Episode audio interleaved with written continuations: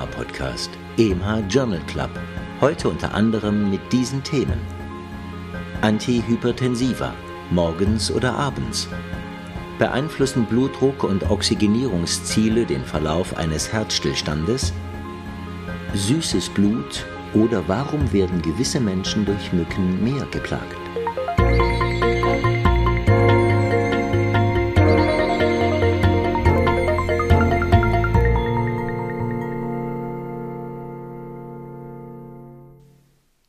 Folge wird unterstützt von Leo Pharma. Neu und kassenzulässig. Das erste und einzige IL-13 neutralisierende Biologikum in der atopischen Dermatitis von Leo Pharma. Leo Pharma, seit über 30 Jahren Ihr Partner in der Dermatologie. Liebe Hörerinnen, liebe Hörer, herzlich willkommen zu einer weiteren Folge des EMH Journal Club. Schön, dass Sie uns auch heute wieder zuhören. Moderiert und produziert wird dieser Podcast von mir. Ich bin Nadja Petschinska. Professor Dr. Reto Krapf schreibt die Studienzusammenfassungen und kommentiert sie hier auch gleich für Sie. Christian Heller spricht die Studienfacts.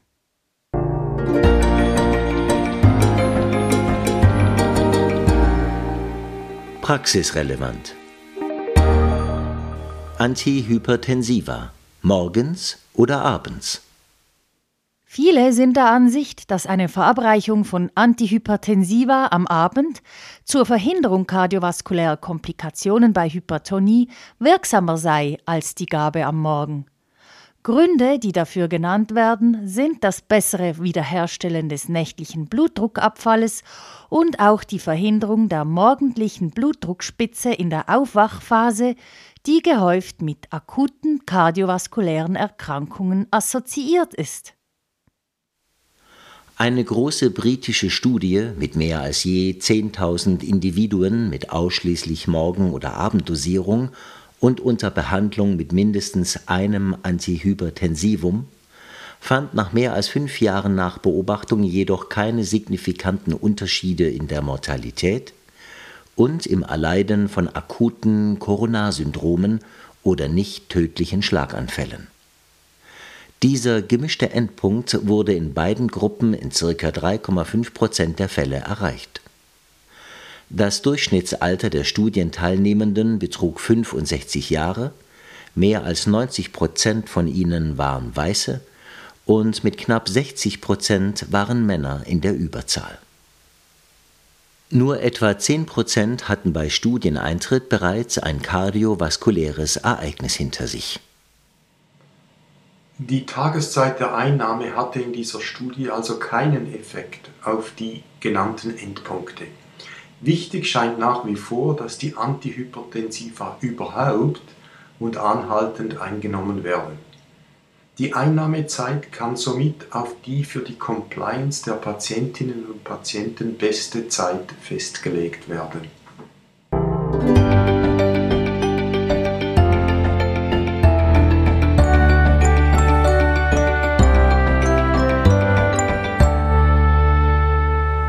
Und wann soll man eher und mehr essen, morgens oder abends? Die Antwort auf diese Frage kennen Sie wahrscheinlich bereits, ist sie doch in diversen eingängigen Ratschlägen der Umgangssprache enthalten. Zwar kann man abnehmen, egal ob die Hauptmahlzeit abends oder morgens eingenommen wird, mit einem eher üppigen Frühstück fällt dies aber leichter – weil subjektiv Appetit und Hunger über den Tag geringer wahrgenommen werden. Mechanistisch könnte die Abendmahlzeit die Konzentration des endogenen Appetitregulators Leptin senken und auch zu einer reduzierten Energieproduktion am Tag sowie einer verminderten Thermogenese, das heißt eine tiefere mittlere Körpertemperatur, führen. Altmodische Erziehungsgrundsätze sind also oft immer noch bedenkenswert.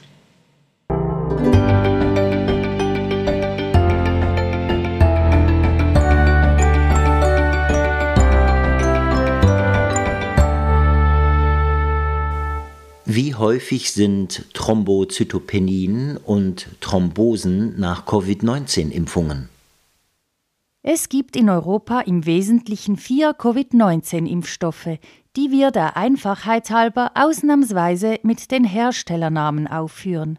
Zwei Adenovirus-basierte, Oxford AstraZeneca und Janssen Johnson Johnson und zwei mRNA-basierte Vakzine, Moderna und Pfizer BioNTech. Adenovirus-basierte Impfstoffe wurden, vor allem bei Frauen unter 60 Jahren, mit Thrombozytopenie und Thromboembolien assoziiert. Eine große internationale Kohortenstudie verglich das Risiko für Thrombozytopenien und Thromboembolien der Adenovirus-basierten mit einem mRNA-basierten Impfstoff Pfizer BioNTech. Die Thrombozytopenie-Inzidenz war insgesamt tief etwa 0,6 Promille nach der Oxford AstraZeneca und knapp 0,2 Promille nach der Pfizer-BioNTech-Impfung. Sehr selten traten arterielle Thromboembolien nach der Oxford AstraZeneca-Vakzine auf. 0,25 Fälle auf 1000 Erstimpfungen, 0,25 Promille. Aber signifikant mehr als nach derjenigen von Pfizer-BioNTech. Der Unterschied im venösen Thromboembolierisiko war nicht signifikant. Der Adenovirus-basierte Impfstoff von Janssen Johnson Johnson nahm in etwa eine Mittelstellung ein. Auch wenn die Risiken insgesamt sehr klein sind, ist der Autorenschaft beizupflichten, dass diese Resultate bei der Auswahl der Impfstoffe für gewisse Zielgruppen zum Beispiel Frauen unter 60 Jahren, für die Impfkampagnen und auch in der Entwicklung weiterer Vakzinen berücksichtigt werden sollten.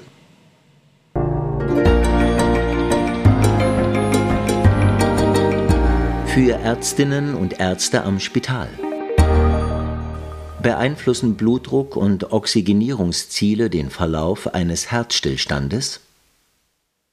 Der prognostisch wichtigste Faktor bei einem Herzstillstand außerhalb des Spitals ist die schnelle und kompetent durchgeführte kardiopulmonale Reanimation. Bei den Überlebenden weist aber drei Monate nach dem überlebten Herzstillstand immer noch mehr als ein Drittel eine erhöhte Mortalität und schwere neurologische Einschränkungen auf. Hauptgründe sind die ischämische Enzephalopathie und der Schweregrad der Grunderkrankung. Kann der Verlauf durch liberalere Blutdruckziele und/oder großzügigere Oxygenierungsziele auf der Intensivstation, wo diese Patientinnen und Patienten fast immer aufgenommen werden, verbessert werden? Leider nein. Denn ob man ein Blutdruckziel mittels Vasopressoren von 77 oder nur von 63 mm Hg anstrebt und man eine Oxygenierung, Sauerstoffpartialdruck, meist unter invasiver Ventilation, von etwa 100 oder nur etwa 70 mm Hg zum Ziel hat, man erreicht keinen signifikanten Unterschied im klinischen Verlauf. In dieser dänischen Studie waren Mortalität und schwere residuelle neurologische Einschränkungen in beiden Gruppen im Vergleich zu den jeweiligen Kontrollgruppen gleich häufig und betrafen etwa ein Drittel aller Patientinnen und Patienten nach drei Monaten in allen Gruppen. Diese Daten unterstützen also die gegenwärtige Praxis eines bezüglich dieser Parameter eher restriktiven Vorgehens.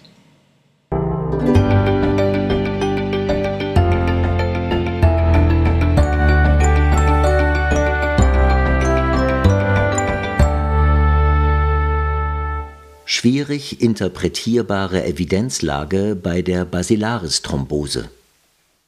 Zunächst ein kurz und bündiges Coming-out.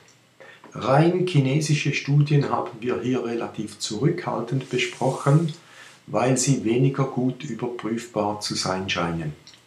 Auch die Verweigerungshaltung unter anderem in der Klärung des Ursprungs der Covid-19-Pandemie war nicht vertrauensbildend.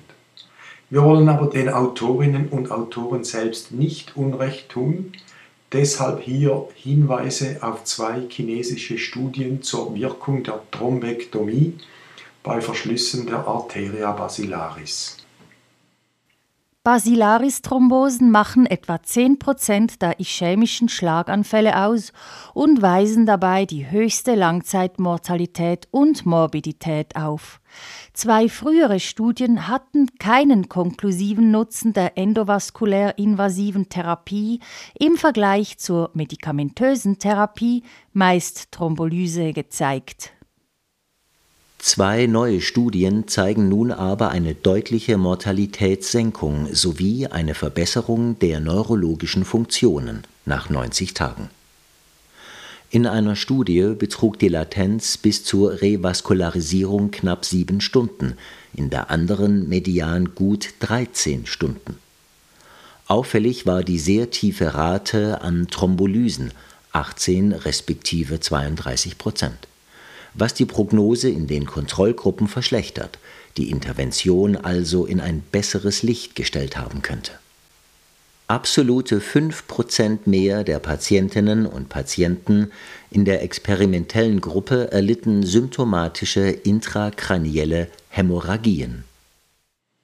Diese Resultate, vor allem angesichts der relativ langen Latenz bis zur erfolgreichen Intervention, und die in den Vorläuferstudien inkonklusive Evidenz rufen nach einer adäquaten Klärung.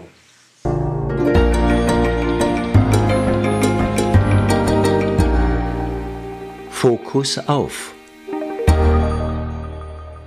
Heute wollen wir unseren ersten Fokus auf das hämolytisch-urämische Syndrom, abgekürzt HUS, richten. Die Krankheit ist durch eine Trias charakterisiert. Mikroangiopathie mit nicht immunologischer, mechanischer, hämolytischer Anämie, Thrombozytopenie und akutes Nierenversagen. Sie kommt bei Kindern und Erwachsenen vor. Pathophysiologisch liegt primär eine Endothelschädigung vor. Diese führt zu Mikrothromben, Verbrauchsthrombopenie und einer intravasalen hämolytischen Anämie. Erythrozyten werden in den Fibrinnetzen der Mikrothromben zerstört. Die wichtigste, aber oft täuschend ähnliche Differentialdiagnose ist die thrombotisch-thrombozytopenische Purpura, bei der ein kongenitaler oder erworbener Mangel der von Willebrand-Protease vorliegt die Ursachen eines HUS sind sehr heterogen. Infektassoziiertes HUS, Shiga-Toxin produzierende Bakterien, vor allem Escherichia coli mit typisch blutigen Diarrhöen als Prodromi, aber auch invasive Pneumokokkeninfekte und viele Viren, vor allem Influenza H1N1.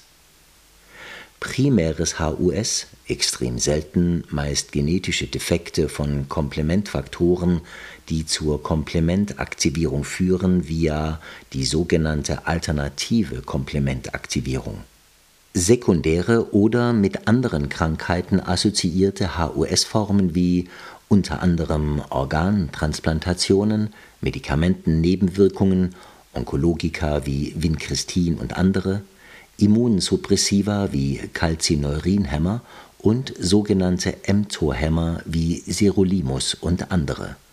Assoziiert mit Schwangerschaft, malignen Tumorerkrankungen, maligner Hypertonie.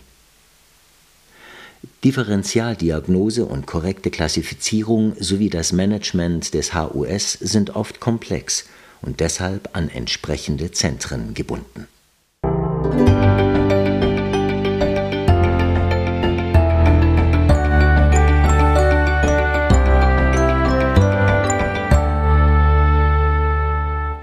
Zweiten Fokus richten wir auf die milde traumatische Hirnschädigung. Die traumatische Hirnschädigung ist die wichtigste Ursache von unfallbedingter Mortalität und persistierender funktioneller Einschränkung.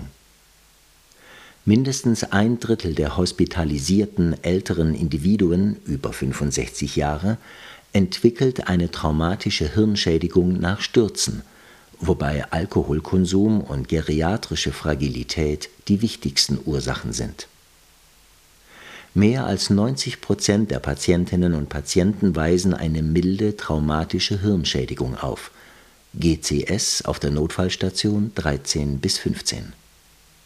Etwa 50 Prozent dieser Individuen schaffen es in Bezug auf Gesundheit und Wohlbefinden innerhalb von sechs Monaten nicht, den Zustand von vor dem Trauma wieder zu erreichen. Mild erscheint also ziemlich relativ. Im Gegensatz zur mittelschweren und schweren traumatischen Hirnschädigung sind klinische Prognosemodelle, die eine rehabilitative Intervention leiten könnten, für die milde Form leider nicht validiert. Eine Reihe von im Plasma messbaren Biomarkern erbringt vielversprechende diagnostische und prognostische Informationen. Je milder das Trauma, desto variabler sind aber die Veränderungen. Für die initiale Triage ist eine Schädelcomputertomographie wichtig. Bei milder traumatischer Hirnschädigung sind die Befunde aber bei etwa 90 Prozent der Fälle in Bezug auf Traumafolgen normal. Also, es besteht viel Spielraum für Verbesserung der Diagnostik und Prognostik.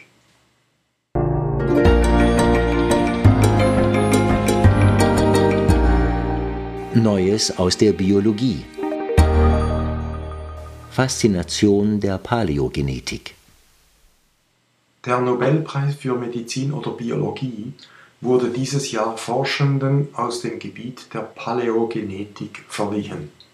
Eine gute Wahl, denn dieses faszinierende Gebiet kreiert in rascher Folge Einsichten, die auch für die moderne Medizin wichtig sind. Die erste Pestepidemie des 14. Jahrhunderts hat in Eurasien und Afrika zu einer heute fast unvorstellbaren Mortalität von etwa 50 Prozent der Allgemeinbevölkerung geführt. Das dafür verantwortliche Bakterium Yersinia pestis wurde in Skeletten und Zahnwurzeln von Individuen in einem Grab in der Nähe von Bischkek, der Hauptstadt von Kirgistan, entdeckt. Die nahe zeitliche Abfolge zwischen den Todeszeiten und dem Auftreten der Pandemie spricht dafür, dass die erste Pestepidemie dort ihren Ausgang genommen haben könnte. Ein Vergleich der DNA-Sequenzen von Pestopfern in Dänemark und Großbritannien mit Individuen, die diese erste Pestepidemie überlebten, zeigt nun, dass es mehrere Genvarianten bei den Überlebenden gibt, die mit einer erhöhten Bakterizidie von Yersinia pestis und einer Reihe von Viren assoziiert sind. Ein Mechanismus ist der verstärkte Abbau der Pesterreger im endoplasmatischen Retikulum. Eines der damit assoziierten Gene ist das Endoplasmatic Reticulum Associated Protein 2, ERAP2. Diese ERAP2 und andere Genvarianten sind aber heute mit einem erhöhten Risiko für Autoimmunkrankheiten, namentlich rheumatoide Arthritis und Lupus erythematodes assoziiert. Die Genvarianten gaben also Schutz vor der Pest. Ihre Häufigkeit in der Bevölkerung ist durch die Pestselektion mutmaßlich angestiegen und könnte dadurch die heutige Häufung autoimmuner Krankheiten zumindest miterklären. Der Preis einer effizienteren Erregerbekämpfung könnte also ein erhöhtes Risiko für autoimmune Erkrankungen sein. Ist dies allenfalls ein generelles Phänomen?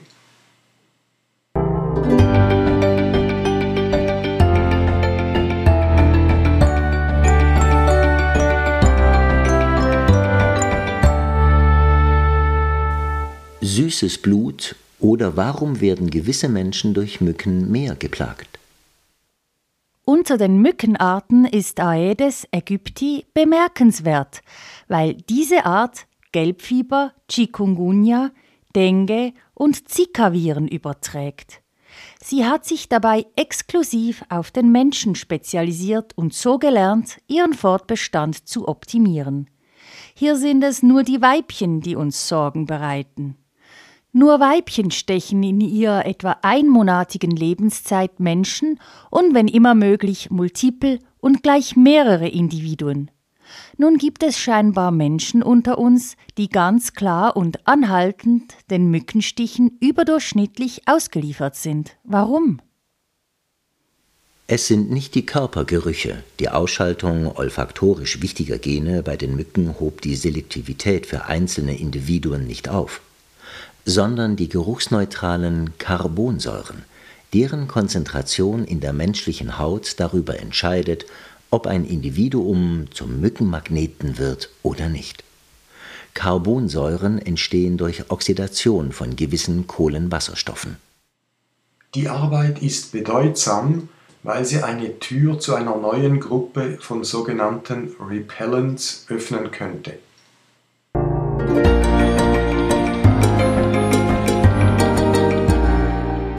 Auch noch aufgefallen.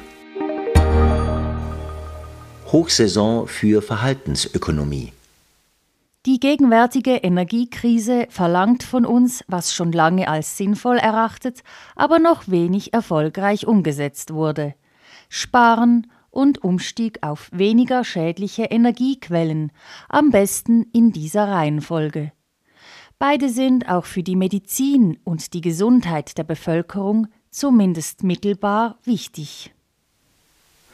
Verhaltensökonomische Forschung will verstehen, wie Menschen bezüglich ihres Energiekonsums zum Sparen animiert werden können. Sicher über den Preis. Angeblich hat in Deutschland in der bezüglich Umwelttemperaturen normalen ersten Oktoberwoche der Gas- und Ölverbrauch um erstaunliche fast 30 Prozent gegenüber der gleichen Oktoberwoche 2021 abgenommen. Direkten Feedback-Informationen über den täglichen und apparatespezifischen Energieverbrauch wird ein weiteres Energiesparpotenzial von 10 bis 15 Prozent zugesprochen. Finanzielle Abgeltungen bei reduziertem Energiekonsum könnten sowohl die konsumierte Energiemenge als auch die Art der verbrauchten Energiequelle weiter positiv fördern. Zentral ist die Frage, ob und inwiefern diese Verhaltensänderungen andauern werden, vor allem wenn der äußere Druck kleiner wird, sollte es wirklich wieder einmal dazu kommen.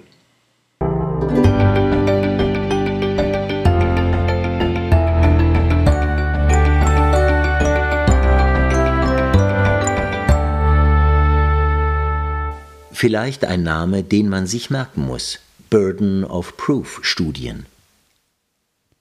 Die gegenwärtigen Methoden einer Analyse der Effekte eines Risikofaktors auf den Gesundheits- oder Krankheitsverlauf sind oft subjektiv geprägt und nehmen an, dass sich der Risikofaktor mit der Expositionszeit und der Expositionsdosis zunehmend manifestiert wofür es nur limitierte Evidenz gibt. In der Tat haben nicht sehr viele Risikofaktoren, zum Beispiel Kaffeekonsum, den Zahn der Zeit überstanden. Zum Teil wurden sie sogar von negativen zu positiven Risikofaktoren umfunktioniert, ebenfalls Kaffee. Die Burden of Proof Studien verwenden eine neue Methodologie, die für diverse Nachteile der üblichen Risikofaktoranalysen korrigieren soll. Ein Teil unserer Einsichten blieb durch die neue Methodologie unverändert. Zum Beispiel systolische Hypertonie ist mit Herzkrankheit assoziiert, Rauchen fördert die Lungenkarzinomentstehung und die Entwicklung einer COPD sowie 26 weiterer Krankheiten. Allerdings fand die neue Analytik keine oder nur eine äußerst schwache Assoziation zwischen dem Konsum von rotem Fleisch und Krebsentstehung sowie Diabetes, koronarer Herzkrankheit und ischämischen und hämorrhagischen Schlaganfällen. Bezüglich einer vegetarisch geprägten Diät wurde eine nicht vegetarische Diät mit etwa hohen 350 Gramm vegetarischer Komponenten pro Tag verglichen. Es resultierte eine generell lediglich bescheidene relative Risikoreduktion um 25 Prozent, die nur für das Schlaganfallrisiko und die Entstehung von Ösophaguskarzinomen, nicht aber für den Typ-2-Diabetes signifikant war. Das sind etwas ernüchternde Resultate, die aber Anstoß für eine Reanalyse auch der neuen Methode selber geben sollten.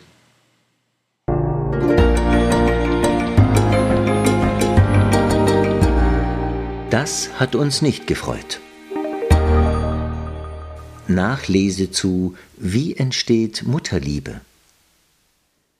Wir hatten im Podcast 4041 vom 12. Oktober diesen Jahres über Experimente aus den Neurowissenschaften mit Makaken respektive Rhesusaffen berichtet, die nahelegen, dass der wichtigste initiale Stimulus zum Aufbau einer bindenden Beziehung zwischen Mutter und Kind über Berührungssensationen vom Muttertier ausgelöst werden. Leider müssen wir deshalb auch berichten, dass das entsprechende Labor an der Harvard University nun gerade ins Kreuzfeuer der Kritik geraten ist. Die Experimente werden von einem Teil der Expertenschaft als nicht ethisch betrachtet, weil sie auch den Effekt temporärer Trennungen des Kindes von der Mutter untersuchten. Andere Expertinnen und Experten finden, dass solche Resultate nicht anders erhoben hätten werden können. Die Resultate einer eingeleiteten Untersuchung stehen noch aus. Wie immer bei solchen Fragen sind, auch zum Teil verständlich, sehr emotionale und polarisierende Meinungen zu hören und zu lesen.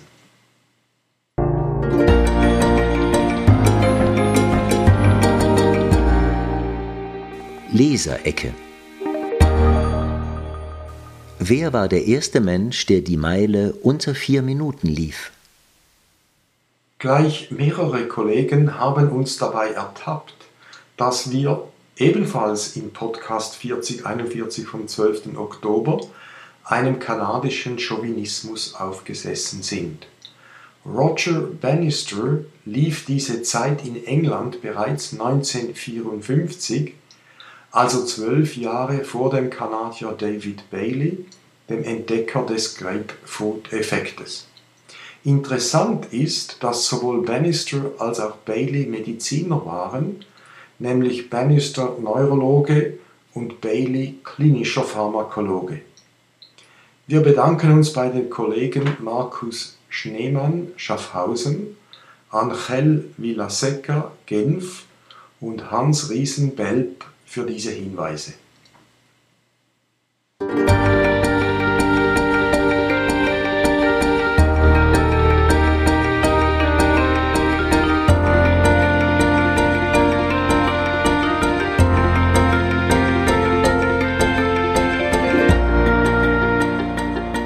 Und schon sind wir am Ende dieser Folge des EMH Journal Club angelangt.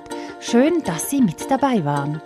Wenn Ihnen unser Podcast gefällt und Sie auch sicher keine Folge verpassen wollen, dann würde ich Ihnen empfehlen, den Podcast zu abonnieren. Sie finden ihn unter EMH Journal Club überall dort, wo es Podcasts gibt. Auch freuen wir uns natürlich, wenn Sie ihn Ihren Kolleginnen und Kollegen weiterempfehlen. Die nächste Folge erscheint am 23. November. Bis dahin, machen Sie es gut. Diese Folge wurde unterstützt von Leo Pharma, neu und kassenzulässig, das erste und einzige IL-13 neutralisierende Biologikum in der atopischen Dermatitis von Leo Pharma. Leo Pharma, seit über 30 Jahren Ihr Partner in der Dermatologie.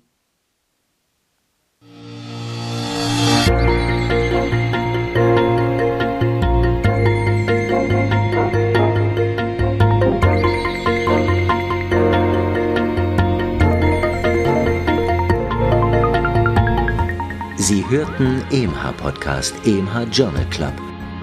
Konzept, Textbearbeitung und Moderation Dr. Nadja Bitschinska.